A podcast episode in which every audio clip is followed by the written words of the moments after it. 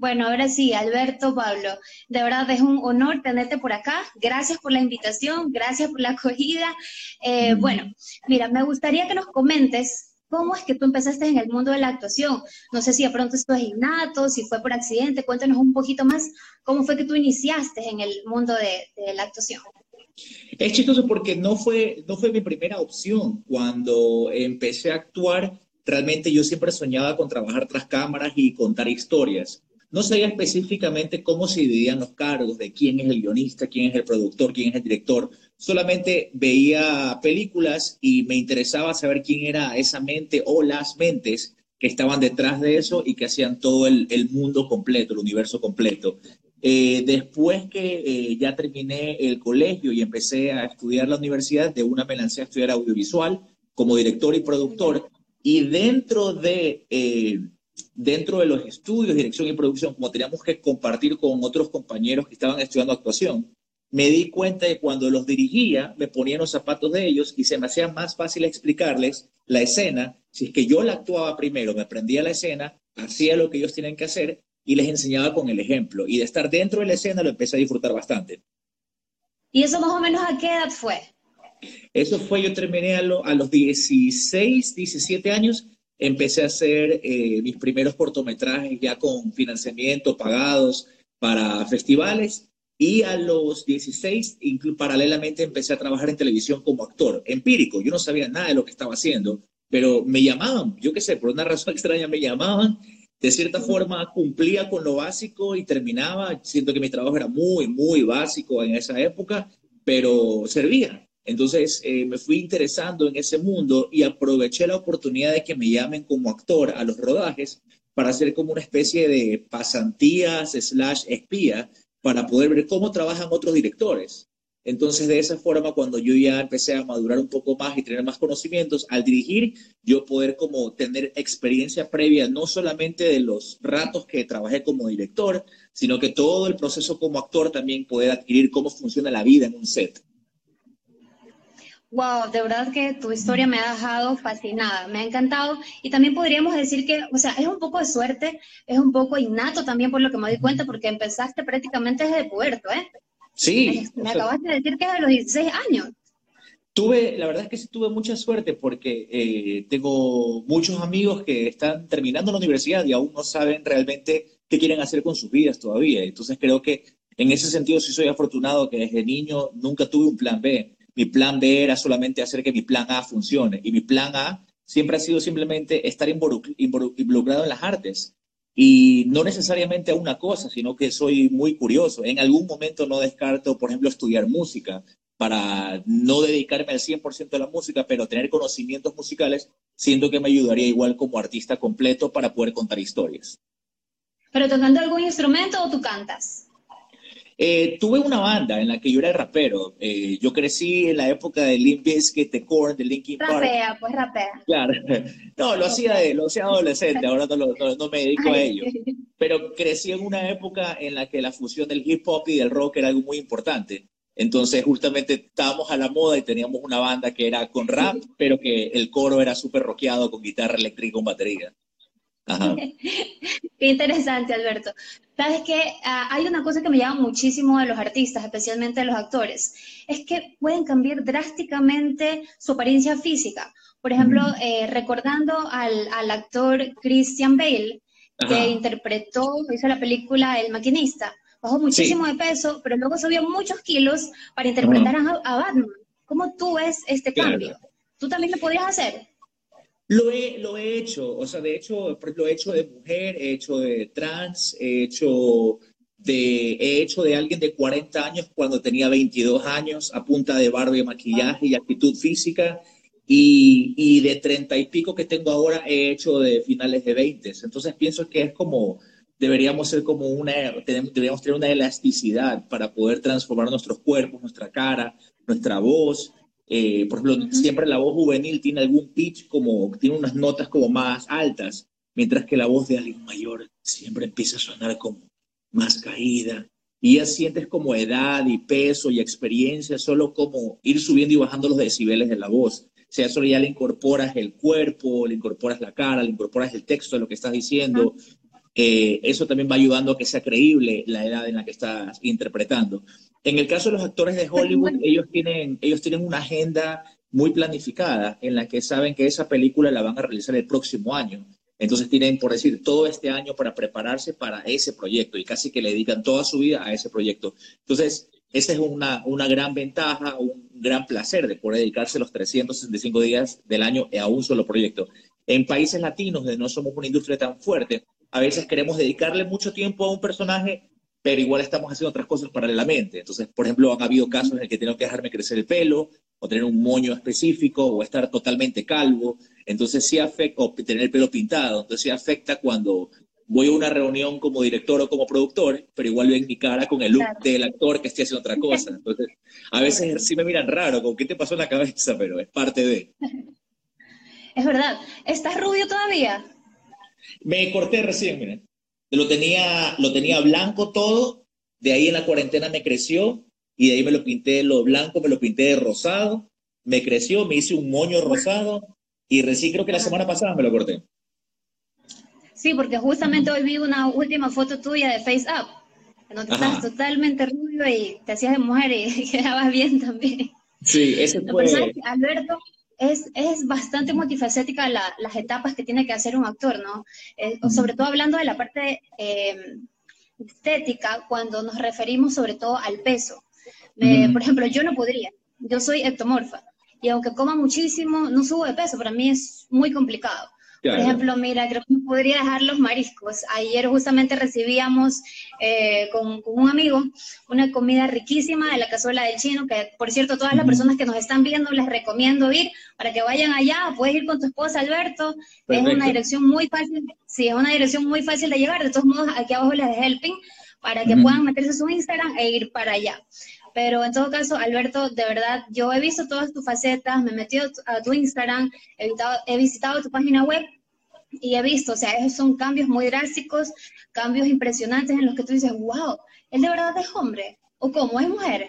Porque de pronto te ven con una peluca y estás besando a tu esposa, parece que se estuvieran besando a dos mujeres, pero no saben que en realidad eres tú. Claro. Sí, eso, eso es por el lado físico. Igual finalmente como actor son, son dos universos.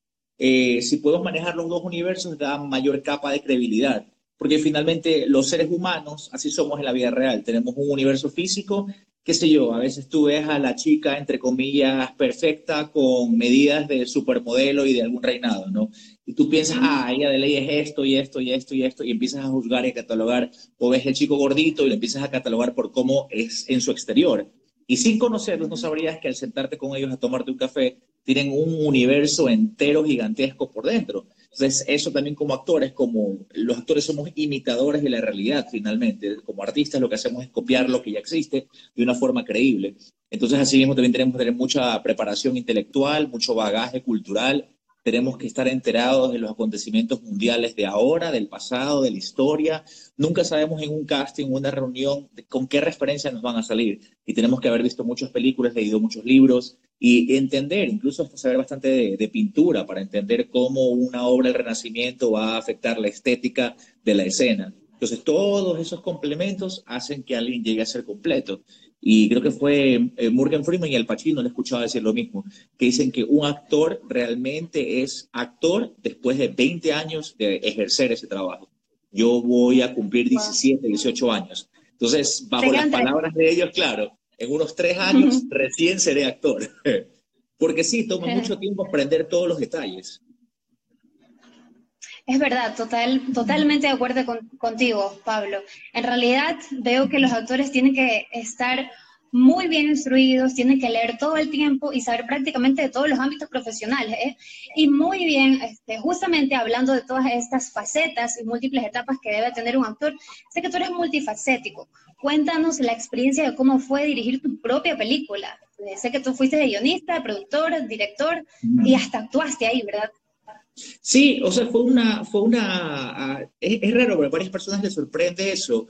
Y eh, cuando crecí y estudié en Estados Unidos, allá los artistas justamente los preparan para hacer eso. Si te das cuenta, en Estados Unidos es, es, es común, es bastante común que los actores luego quieran ser directores o que los directores luego quieran actuar. O sea, desde la época de Woody Allen para acá, Tarantino empezó a actuar en sus películas, luego decidió solamente dirigir. Es bastante común y para mí, en, en mi cabeza funciona mejor la historia así, porque entiendo bien qué está pasando desde el segundo a segundo de las emociones, porque finalmente esa es la adrenalina que viven los actores, el segundo a segundo dentro de la escena, y a la vez la visión macro del director de que estás filmando pequeños segundos, pequeños minutos de un rompecabezas, pero en tu cabeza tienes completo el panorama y luego ya lo estás editando en la cabeza.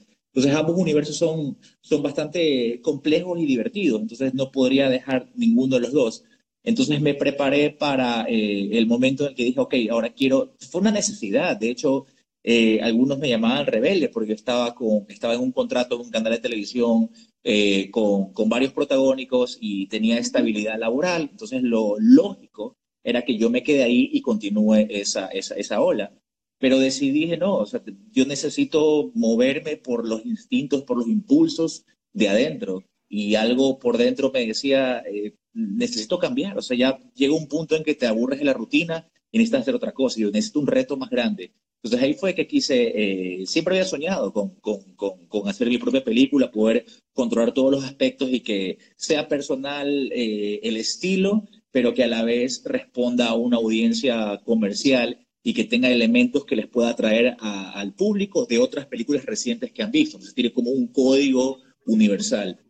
Entonces fue muchísimo trabajo, me tomó, me tomó casi dos años en total, desde que escribí el guion hasta que se estrenó, eh, porque son etapas bien largas y, y, lo pude hacer y fue, fue chorísimo. Y de ahí en adelante, eso fue como una tarjeta de presentación para seguir realizando nuevos proyectos. Te felicito, Alberto Pablo. Sin duda alguna fue de verdad una película muy entretenida. Por aquí tenemos una pregunta de Gemuchita que dice, ¿dónde puedo ver las películas de Alberto? En las, ¿Dónde eh, Como director solo tengo una película porque como director ahora trabajo en, en publicidad los últimos años, entonces lo que más dirijo son o cortometrajes o cortometrajes publicitarios, que es una nueva onda en publicidad, o comerciales directamente. Pero la película que tengo, Sexy Montañita, para el día de hoy, o sea, justamente hoy firmamos unos contratos para ponerla a unas nuevas plataformas que son pagadas en Argentina y en Estados Unidos.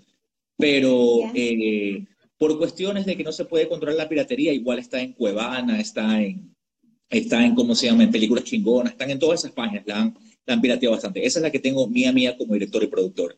Eh, como actor, eh, el año pasado y el anteaño pasado salí en La Dama Tapada de Josué Miranda, que esa creo que ya pronto va a estar en plataforma, y Minuto Final, que creo que está en una plataforma de Estados Unidos también, que es la, la película que hicimos con, con drones. Y este año, ahorita por la pandemia se retrasó, pero en abril debió haber estrenado una película que se llama Algoritmo, en la que hice un personaje inspirado en Julian Assange, en el que yo soy un ex militar, hacker y que me está buscando el gobierno para matarme. Y mi personaje fue 100% en inglés. Esa sé que va a tener un estreno digital y en agosto, si es que no se mueven las fechas, que probablemente se moverá un mes o dos, eh, estreno una película que se llama Mortal Glitch, que es producida por la gente de Enchufe TV en conjunto con YouTube Originals. Entonces va, va, a estrenar en YouTube, va a tener un estreno y es una película de comedia tipo medieval. Entonces esos dos proyectos estrenarían este año. Ah, y hace un mes estrené una película para televisión de, de National Geographic. Ay, qué súper. Muchas felicidades, Alberto Pablo, porque todos esos proyectos que, que tú has realizado son fantásticos. Y bueno, también esperemos que todos, eh, todos los proyectos que estás ahora se puedan culminar pese a todas las adversidades que se está viviendo a nivel global. Sabes que también leyendo un poco tu biografía, estaba viendo que estás en una serie que se llama En plena cuarentena. ¿Cómo surgió esta iniciativa? Esta, esta serie la, la, escribe y la dirige Carolina Piechestein, que es, es actriz eh, argentina, nació en Argentina, pero ha vivido toda su vida aquí en Ecuador, es una amiga de nosotros. Hemos trabajado juntos en algunas obras de teatro y en proyectos de televisión también. Ella eh, tuvo la iniciativa, tuvo la idea, dijo, ¿sabes qué? Eh, estamos encerrados en una cuarentena, hay tantas historias por contar, todos nos estamos comunicando como nos estamos comunicando ahorita por videollamadas. Entonces armó una historia que entrelaza cuatro mejores amigos, tres mujeres y yo, que soy el único hombre ahí, eh, de secretos, sí, de secretos que se van revelando a través de videollamadas. Justamente con las videollamadas es que es tan fácil mentir así, y también demuestra las capas de mentiras que tenemos el ser humano. Porque yo ahorita puedo estar con un saco acá arriba con algo muy formal y por debajo puedo estar en boxer. Ese es el, mundo de la videollamada. Tú solo muestras lo que quieres mostrar y no ves lo demás. Entonces, por ejemplo, en el primer capítulo que estrenó el lunes ya se revela que mi novia tiene un amante encerrado en su casa en la cuarentena. Y yo como que sospecho, pero todavía no lo descubro. Entonces, eh, ese tipo de giros... Está muy cool. ¿Cómo? Digo que va a estar súper interesante, muy cool. Ah, sí, y ya salió el capítulo 2 ayer y justamente el día de hoy, a las 9 de la noche, publico el capítulo 3 en mi cuenta. Lo hemos decidido hacer como son de secretos y ir revelando, entonces hemos, decidido revelar un capítulo en cada cuenta de cada actor. Y así lo vamos a ir sacando. Entonces hoy sale el capítulo 3 a las 9 de la noche, una hora y media. ¿En tu cuenta? En mi cuenta, sí. De Instagram. Ah, ok. En Instagram, ajá. O sea, es en Instagram mismo, pero en IGTV. Exactamente. Claro que son unidos ahora, porque si tú subes más de un minuto, automáticamente se hace eh, Instagram TV. Es verdad. Bueno, sí, y por cierto, quería hacer un paréntesis en esto de aquí, porque quería comunicarle, o bueno, decirle a toda la gente que está por acá viéndonos, agradecerles, darles las gracias porque están uniéndose. De hecho, por ahí, ¿sabes qué? Alberto Pablo, leí un comentario que decía, me encanta el trabajo de Alberto. La película Sexy Montañita me fue una, para mí fue una de las mejores de ese año, pues no, cuando se estrenó. Eh, eso creo que te lo dijo David Suárez. Ah, muchas gracias, David Suárez. A mí, a mí me salen, a mí me salen menos comentarios que a ti. Recién ahorita estoy viendo. Ya, acá. Ay, se me pasó para arriba. Muchas gracias. Sí, ahí pues bueno. Bueno, como decía, haciendo un paréntesis, quería aprovechar para mencionar a todas las personas por qué les digo esto. Porque tu carrera, eh, que es la actuación, y mi carrera, que es la comunicación, es súper importante la estética, ¿verdad? Entonces, eh, obviamente es muy importante que mantengamos eh, el cuerpo, el rostro, los dientes. Por ejemplo, hace una semana y media fui a Centro Médica Dental, en donde me hice solamente un pequeño retoque, un pequeñito retoque en los dientes y la verdad quedé satisfecha. De hecho, aquí abajo les dejo el pin para que ustedes puedan ir, puedan visitar su Instagram, hagan, hagan sus preguntas. El, el doctor tiene precios bastante asequibles y muy buenos. Bueno, ahora sí, Alberto. Eh, tengo una pregunta de Mariana Rubí que te dice, eh, ¿Nos podrías dar unos consejos para desarrollar la carrera artística en esta época de recesión? En esta época de recesión, ya, hay una, hay una frase que leí que me gustó muchísimo, no sé quién ha escribió, tal vez es anónima, son esas frases que se riegan de motivación, que decía que durante la tormenta los pescadores se quedan en casa arreglando sus redes. Entonces, ¿qué significa esa metáfora? Si hay una tormenta, el pescador no puede salir con su bote a pescar, porque primero no van a estar los peces ahí, segundo, el bote se le puede hundir. Entonces, está obligado a quedarse en casa. Entonces, en vez de quedarse en casa lamentándose y sufriendo porque no puede ir a pescar, aprovecha ese tiempo para arreglar las redes que tenga rotas para que la próxima vez que salga a pescar, eh, salga de una forma más eficiente. Entonces, si estamos obligados, ahora ya podemos ser un poco más, pero sobre todo si estamos obligados a estar en casa, lo que podemos estar haciendo es tomar talleres online, mejorando eh, nuestra resistencia física. Y no me refiero solo al cuerpo de verse bien estéticamente, sino que tienes que tener buenos pulmones para, si eres actor, para poder respirar en escena y no quedarte sin oxígeno mientras dices textos muy largos. Como ahora, por ejemplo, puedo hablar de corrido y ya tengo una técnica de respiración en la cual no me quedo sin aire, porque tengo entrenamiento para eso, pero antes no podía hacerlo. Entonces, eh, leer muchísimo para justamente ampliar, ampliar nuestro vocabulario, tomar clases de dicción para aprender a pronunciar las S y que se nos entienda lo que hablamos, aunque es difícil. sobre todo. Sí, claro, entre panas hablamos rápido y, usamos un léxico un poco más, un poco más coloquial y, y nos comemos las S y hablamos muy rápido, no se nos entiende. Pero todo eso podemos irlo corrigiendo cuando hay una comunicación pública, sea como comunicador o sea como artista. En el momento que prenden una cámara o tienes una audiencia, tu forma de expresarte debería cambiar ligeramente, de que no se sienta falso o impostado, pero que se entienda perfectamente todo lo que dices. Eh, leer para tener más historias que contar y, ¿por qué no? Eh, pienso que en un mundo moderno, desde el 2020 en adelante, en el cual hemos comprobado que el arte es lo que nos salvó de no volvernos locos durante la cuarentena, con todas las películas. Totalmente de acuerdo. Con las películas, las series y la música que hemos escuchado, los libros que hemos leído. Si no hubiera sido por el arte, ¿qué hubiéramos hecho durante cuatro meses de encierro? Eh, nos hemos entretenido, nos hemos emocionado, hemos viajado a través de estas historias. Entonces nos damos cuenta que el arte finalmente es una medicina para el alma.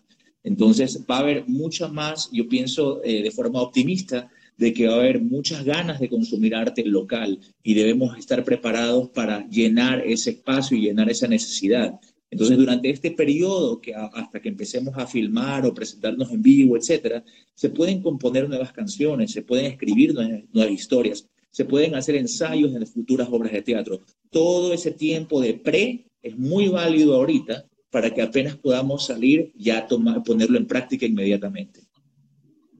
Es muy cierto todo lo que estás diciendo. La verdad es que también te agradezco como artista porque estoy totalmente de acuerdo contigo. ¿Qué hubiese sido nosotros sin la música, sin las películas, sin las series? No, hubiese sido súper aburrido. Pero bueno, gracias a Dios existen esas plataformas, todo ese tipo de películas, largometrajes, infinidades de cosas para poder divertirnos en, en, la cuarentena, que aún seguimos prácticamente porque estamos en semáforo amarillo y tenemos que adaptarnos a las nuevas modalidades que está viviendo el Ecuador. Tengo otra pregunta para ti, claro. que me la hizo por ahí un conocido. Dice, para poder realizar las producciones de cine, televisión y teatro, los patrocinadores y auspiciantes son muy importantes. ¿Tú crees que en Ecuador las marcas son proactivas a incentivar las producciones artísticas? Siento que, siento que tenemos que identificar algo importante, porque esta pregunta la escuchada es muy válida, es muy importante y se repite mucho. Yo siento que, esto es muy personal, puede que yo esté equivocado, yo siento que el gobierno del país o la empresa privada o las marcas o ninguna ONG o institución realmente no tienen la obligación, o sea, como exigencia, obligación de invertir en artes porque si es una obligación, siempre vamos a tener un sabor amargo en la boca de como de rechazo cuando dicen que no, porque no están interesados. Entonces pienso que cambiar la óptica. Cuando quieran invertir, hay que verlo como un aprecio y un agradecimiento, más no como una exigencia. Es como que le exijas a tus padres que son clase media que te paguen una universidad en Harvard.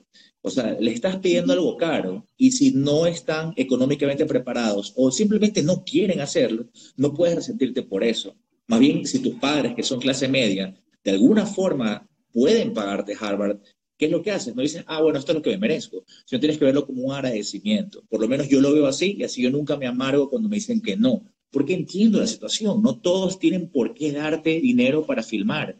Entonces, de esa forma, no me duelen los no y y lo que más recibo son no. todo el tiempo estoy tratando de vender proyectos, de crear proyectos y me han dicho no un millón de veces. Y no por eso voy a parar de hacer cosas, porque de cada millón que me dicen que no, hay uno que me dice que sí. Y gracias a ese sí, trabajo y trabajo y trabajo. Entonces, si ya sé que el, el ratio más o menos es de 100 veces no y una vez sí, entonces si quiero dos veces hacer un proyecto, tengo que hacer dos, tengo que recibir 200 veces no. Entonces es de movernos, de buscar, eh, como actor, al ir a un casting, no sabes por qué no te están escogiendo. Hay veces que no eres el perfil. Entonces, ese rechazo no significa un no. Si como director o como productor vas a la empresa privada a presentar un proyecto y te dicen, lo siento, pero es que ya para los siguientes seis meses ya tenemos la agenda copada de dónde vamos a invertir nuestro dinero, no tienes que tomártelo personal. Estás yendo en el momento equivocado. La próxima vez ya sabes que ellos toman sus decisiones máximo hasta marzo. Y si tú vas en junio, ya perdiste ese año. O sea, cosas que tienes que ir aprendiendo en el camino. Entonces, si es que alguna institución decide invertir en arte, porque sé que hay, hay unos eh, premios tributarios para las empresas, las empresas que, que deciden invertir en arte, se ahorran un, un poco en impuestos. Entonces, utilizar eso a favor. O sea, mira, te quieres ahorrar un poco de impuestos, invierte en esto y ganas de esta forma. Pero también nosotros como artistas tenemos que ser creativos y ofrecer algo positivo para la marca, no ayudar solo porque soy artista y me lo merezco.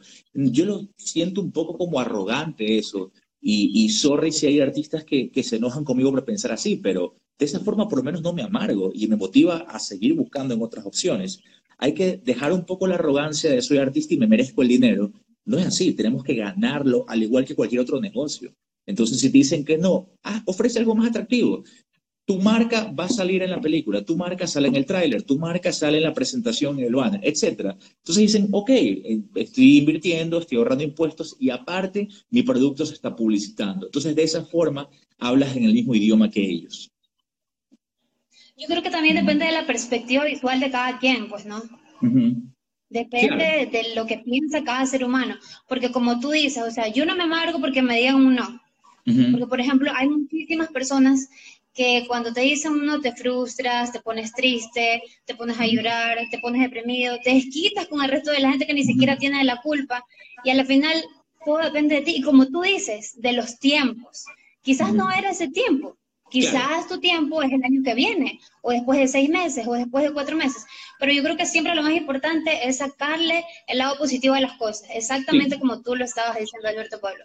Muchísimas gracias por por ese consejo que, que, también lo he tomado yo, gracias por recordarlo. Y sabes que para terminar esta entrevista, quisiera que le dejo un mensaje de humanidad a todos los que nos están viendo en este live para llevar eh, o hacer mucho más llevadera, obviamente, esta cuarentena y que también nos deje algunos tips eh, como para culminar obviamente esta entrevista, de cómo puedes iniciar en la carrera de actuación, porque tengo por ahí algunas conocidas que dicen, oye, pero pregúntale, porque no sé cómo empezar, o sea, yo quisiera, pero no sé cómo, no sé a dónde ir, no sé con quién hablar o hacia quién ir. Ya, perfecto. Entonces empecemos por la segunda pregunta, que es la que la tengo más fresquita en la cabeza, y luego más es la primera pregunta de nuevo, por favor, para recordar. Entonces, eh, los mejores tips para poder empezar en la actuación. Cuando yo empecé en la actuación, creo que no había YouTube. Se empezó a salir YouTube algunos años después. Y la forma que yo hacía era, yo iba a, los canales, eh, como todo el mundo, y hay gente que le da vergüenza pedir trabajo. Yo creo que nunca he estado sin trabajo porque nunca he tenido vergüenza pedir trabajo porque siempre lo he necesitado. O sea, a mí no me sobraba la plata. Entonces siempre ¿Cómo tú ibas? ¿Tú ya tenías un conocido ahí en el canal o simplemente tú ibas? Dicen, casting, y yo voy y hacía fila de tres horas en el sol. Así empecé. Claro. Escuchen, escuchen. Sí, o sea, yo nunca tuve palancas, nunca tuve padrinos, nunca tuve nada así. O sea, simplemente, claro, no lo tuve que hacer muchas veces porque dije qué feo que es esto hacer cola tres horas en el sol para ver si es que recién te parambola. Entonces yo muy peladito iba hacia eso. Y una vez adentro, yo me encargaba de que me recuerden por algo. O sea, ellos saben que todos los que están afuera haciendo casting están nerviosos. Y tú también estás nervioso.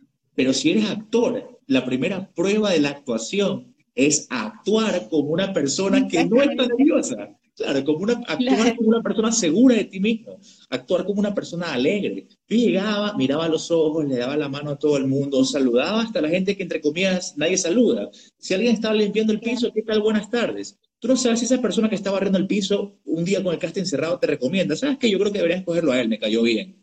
O sea, tú no sabes, o sea, siempre tienes que ser amable con todo el mundo y hacer algo por lo cual te recuerden. Si todos están haciendo el casting de una forma igualita, igualita, igualita y medio sobreviviendo los nervios, tú primero entras sin nervios, eso sí es algo muy personal que tienes que ver cómo vences, usar esos miedos como, como gasolina para lanzarte, porque hasta Al Pacino cuando se sube a un escenario igual tiene miedo, igual tiene nervios, tienes que saber que es algo que nunca se va a ir, pero tienes que saber sobrellevarlo. Hacer alguna broma, hacer un chiste, agregar algo que yo hacía que me arriesgaba mucho y que a veces me mandaban al carajo, pero me servía más veces de las que no me servía, era que yo me ponía a improvisar dentro del contexto de lo que era la escena, yo me podía improvisar unos monólogos muy largos. Entonces de repente yo decía lo que tenía que decir y empezaba a hablar y hablar y hablar y aumentar más, pero con coherencia. Y mientras hablaba más, iba incrementando la emoción y la intensidad, la intensidad, la intensidad, hasta que ¡pum! dejaba como una interrogante y seguía con el texto. Entonces dicen, ¿qué le pasa a este man que se aumentó todo eso, que eso no iba? Pero yo lo hacía no para demostrar que puedo hacer ese personaje, sino lo hacía para demostrar, tengo rango, y con rango es, pídeme algo y yo te lo puedo dar. Porque finalmente eso es lo que quiere un director de un actor, que le puedes pedir cualquier escena y te la puede dar. Entonces, de esa forma empecé a llamar la atención, me llamaban para este personaje pequeño, luego para el de acá, luego el de aquí tenía un poquito más de texto, el de aquí tenía un poquito más de texto, y así fui escalando con, con, mucha paciencia hasta que ya finalmente llega un protagónico. Y algo que hay que tener súper claro es que no tiene nada que ver, eh, el ego no es lo que la gente piensa que el ego es sentirse sobrado, sino el ego, según lo que dice la cultura de la India, es el falso yo. Entonces, tenemos una imagen de yo soy este man bacán, etcétera. Y cuando alguien me dice que no soy un bacán, me pongo a la defensiva. Entonces, ese es el ego, se supone según la filosofía hindú. Entonces, ese falso yo que tenemos, quitarlo de un lado, porque eso nos va a estorbar siempre. Y no importa la edad o la experiencia o la no experiencia o la mucha experiencia, si te piden un casting y has hecho 20 películas de protagonista, anda al casting. Te conozco compañeros que dicen, no, pero si yo he hecho películas, no tengo por qué hacer casting. Anda al casting, sé humilde, no pasa nada. No, anda a divertirte el casting, es un ejercicio de, divertido. Eh, si ya has hecho protagónicos y luego te ofrecen un papel de dos escenas, haz las dos escenas. Si te gusta el personaje, cógelo. O sea, no es una lucha de ego de no puedo retroceder de esto, si hice mucha, no puedo hacer.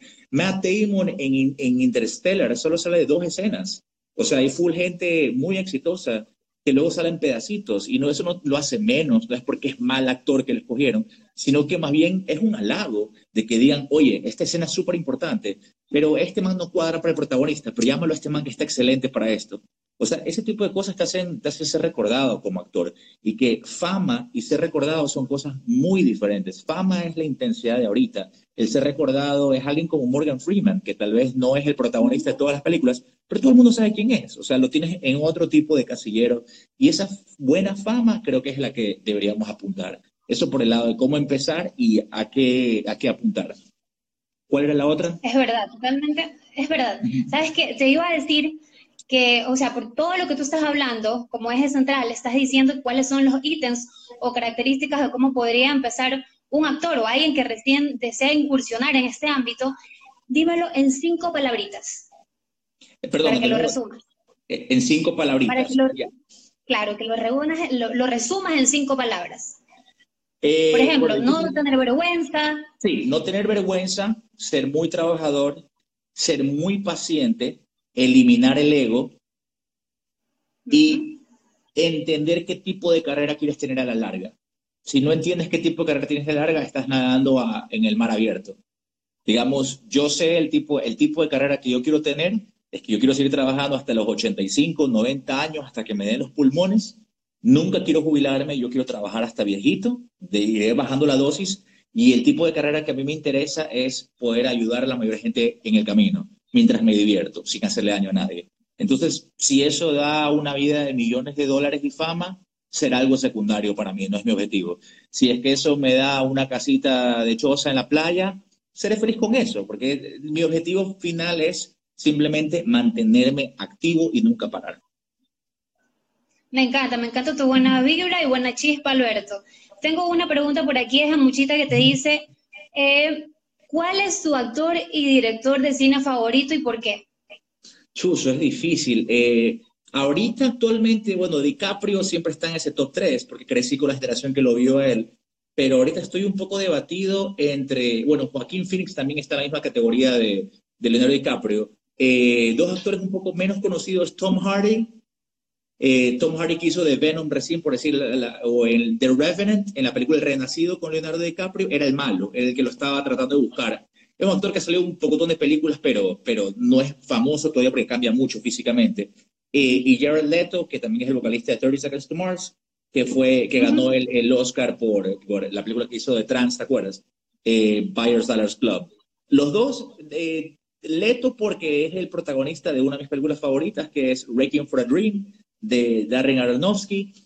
Y en director, no sé, pienso, es difícil porque hay muchísimo, muchísimo talento, pero puede que siga con Darren Aronofsky, es muy difícil pronunciar ese apellido, porque Requiem for a Dream, Requiem por un sueño, fue la película que posiblemente me, me, metió en esto, fue la película que más me impactó, porque la vi con una mente virgen, con unos ojos nuevos, no sabía nada de cine, lo vi muy pelado, que habrá sido a los 15, 16 años, la vi y me explotó el cerebro, o sea, la forma del manejo de imágenes, de fotografía, las transiciones, la música, todo. Y dije, ¿qué es esto? Esto no es una película, esto es algo, esto es algo más.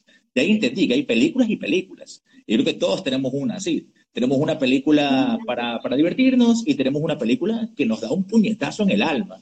Ya, entonces para mí esa película me dio un puñetazo en el alma. Entonces, eh, pero también eso es por la edad. A medida que uno sabe más cosas, es más difícil que te impresionen. Como que la magia te impresiona de niño y de adulto ya no. Entonces, tal vez esa, sea, ese sea el director y la película que más me ha impactado. Él también hizo El Cisne Negro y Noah es el mismo director. Son muy buenas sus elecciones. ¿ah? Yo también me identifico con una de esas. Alberto, yo creo que ya vamos a llegar a la etapa final de, esta entrevista. Te agradezco de verdad muchísimo por tu tiempo, por la predisposición que tú has puesto para esta entrevista. Y bueno, para culminar, quisiera que nos des un mensaje a la humanidad, a todos los que nos están viendo. Mensaje eh, a la humanidad, algo que se me ocurre, algo que yo he aprendido bastante últimamente también, es a ser más tolerante y paciente con la gente que piensa diferente a nosotros. Ahora, durante la pandemia, todos hemos vivido diferentes realidades.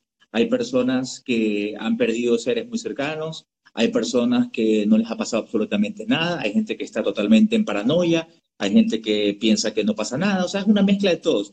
Y así como la religión, como el deporte, como la política, todos vamos a tener perspectivas diferentes. Y justamente eso es lo que nos hace únicos como humanos, pensar diferente y poder tener un diálogo. Y saber diferenciar entre pelea y discusión.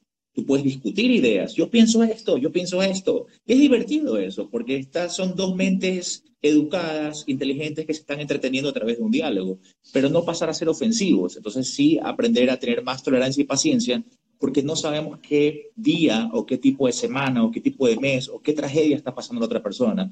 Y si te trata mal, entender, ser un poco empático y decir, algo debe estar pasando, no me lo voy a tomar personal. Dejar de tomarnos las cosas personales, tenerle paciencia a la gente y eso nos va a hacer tener mejores interacciones humanas. Ok, muchísimas gracias una vez más, Alberto. De verdad te agradezco con todo el corazón por prestar un poco de tu tiempo para esta entrevista. Y también quiero dar las gracias por culminar a la Cazuela del Chino y Centro Médica Dental. Gracias, gracias, gracias totales. Y bueno, nos estamos en una próxima ocasión. Gracias, Perfecto, Alberto. Pasa bien, cuídate. Chao, chicos. Chao a todos. Chao. Chao.